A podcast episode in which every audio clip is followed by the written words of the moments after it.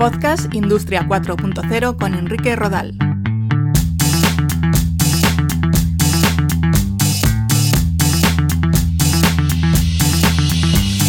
Tal? ¿Cómo estáis? Gracias por escuchar Podcast Industria 4.0. Os esperamos en nuestra web en www.podcastindustria40.com y en nuestras redes sociales, en Twitter, en YouTube, en LinkedIn y en Facebook. Hoy vamos con la segunda parte de nuestro episodio centrado en nuevas tecnologías orientadas al sector sanitario. Vamos con ello.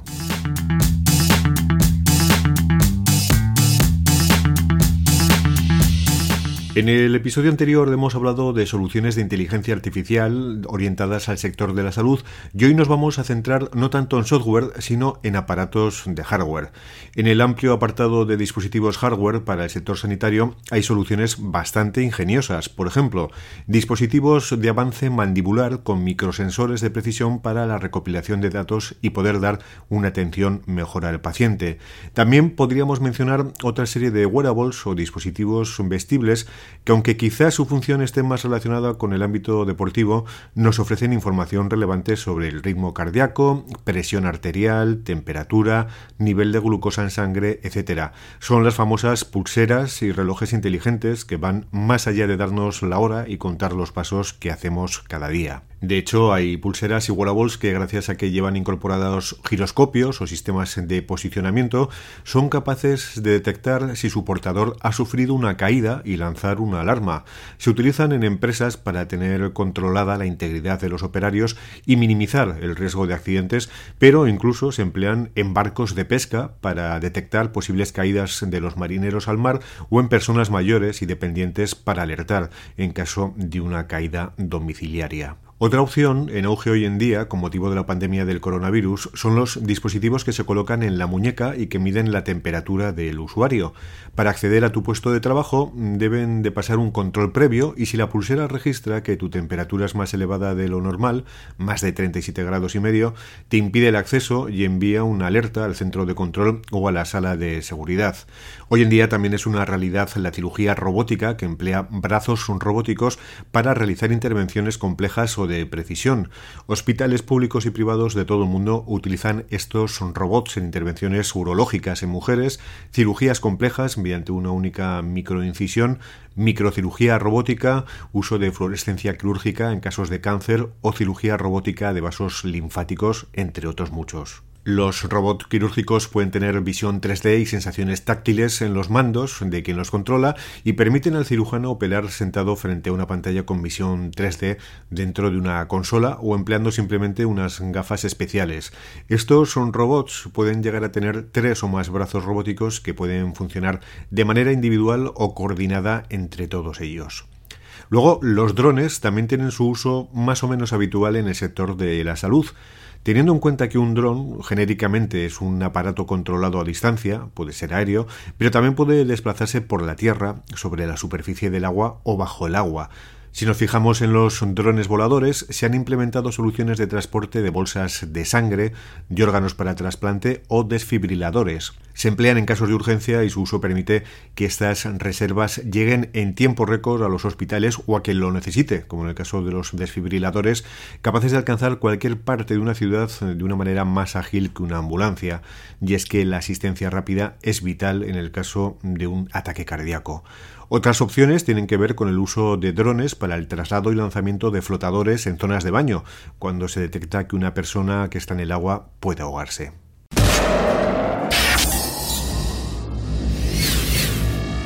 Se han creado dispositivos robóticos que permiten el entrenamiento pasivo, asistido y activo del brazo, la mano, dedos, pies y piernas con el objetivo de favorecer la neurorehabilitación de las extremidades en pacientes afectados por un accidente cerebrovascular. Nos los podemos imaginar como una especie de, prótesis con forma de guante o de bota que está conectada a un ordenador y que induce a las extremidades a ejecutar determinados movimientos. Algunas emplean la estimulación eléctrica funcional FS para generar una flexión y extensión de la muñeca, el pie o de los dedos para recuperar la función. En un grado superior a estos dispositivos robóticos se encuentran los exoesqueletos antropomórficos para la rehabilitación de las extremidades. Un exoesqueleto se podría definir como una especie de armadura que cubre las extremidades u otras zonas de nuestro cuerpo y que dispone de servomotores, sistemas hidráulicos o resortes de gas colocados en las articulaciones que inducen al movimiento. En lo que se refiere a la salud, se emplean para la rehabilitación de extremidades e incluso para la ayuda a la movilidad de personas con dolencias sin posibilidad de rehabilitación. Se puede controlar el movimiento mediante diferentes tipos de sensores e incluso se han desarrollado cascos, como es el caso de Motiv, basados en la electroencefalografía, EEG, para registrar la actividad eléctrica del cerebro. Gracias a su capacidad de medir las ondas cerebrales, se puede saber que la persona conectada al casco quiere mover un brazo o una pierna. Hay versiones de esta tecnología que utilizan hilos de electrodos para medir esta actividad cerebral. Dicen que estas mismas herramientas se pueden utilizar como tecnología inversa, es decir, para inducir el sueño o relajar a su portador. En cuanto a otras tecnologías con aplicación en el ámbito de la salud, no hay que olvidarse del eye tracking. Gracias a ella, un sensor es capaz de reconocer el movimiento de los ojos y trasladar ese movimiento a la pantalla de un ordenador, tableta o dispositivo móvil y, de esa manera, poder interactuar con ese dispositivo o escribir textos sin utilizar las manos ni controles de voz. Hablamos, por tanto, de una herramienta para personas con discapacidades graves que les impiden poder utilizar un teclado o un ratón, pero que también está teniendo su impacto durante la crisis de la COVID-19. Y es que las soluciones que permiten interactuar con el entorno sin necesidad de un contacto físico, de tocar nada, como es el caso de la tecnología eye tracking, ofrecen la posibilidad de minimizar estos contactos considerados vectores de contagio de la enfermedad. Si nos fijamos en todo lo que tiene que ver con la sensórica y el Internet de las Cosas, hay soluciones bastante interesantes y asentadas.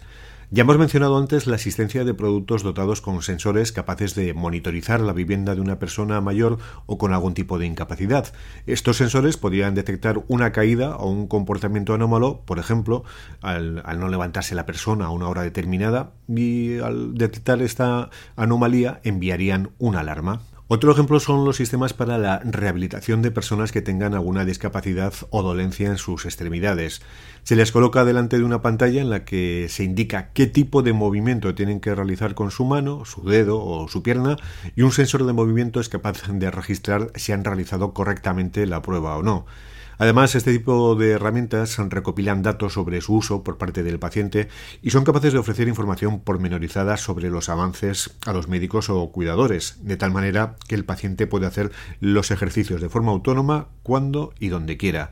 Entre estos sensores de movimientos eh, podríamos mencionar Kinet, que fue uno de los primeros empleados, o Motion.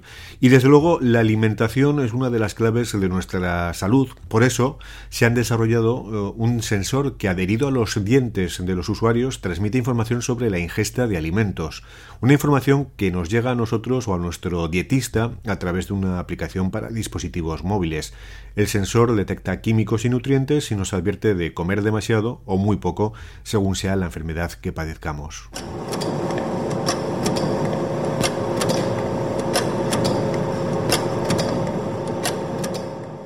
La realidad virtual y la realidad aumentada también tienen su impacto en el sector de la salud.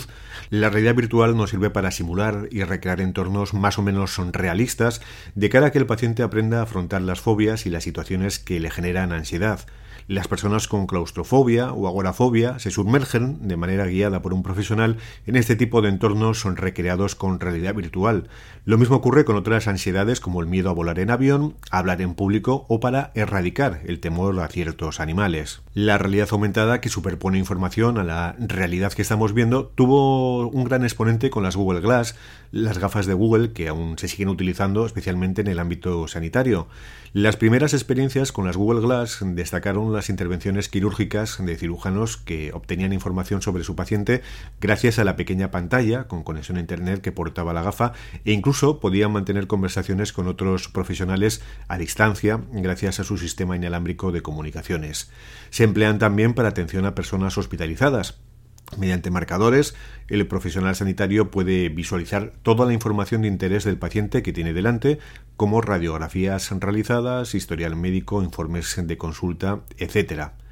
Otro uso de la realidad aumentada se centra en aplicaciones para móviles que al enfocar el embalaje de un medicamento nos muestra una descripción del producto y una guía de su uso. Al final, eh, nuestros botiquines están llenos de medicamentos eh, que no hemos reciclado y que no recordamos para qué o quién los usó y por eso este tipo de aplicaciones de realidad aumentada son bastante interesantes. Obviamente también existen importantes avances en el mundo de la salud vinculados con las nuevas tecnologías que tienen que ver con tecnologías ópticas para realizar radiografías o ecografías, así como para el análisis mediante microscopios.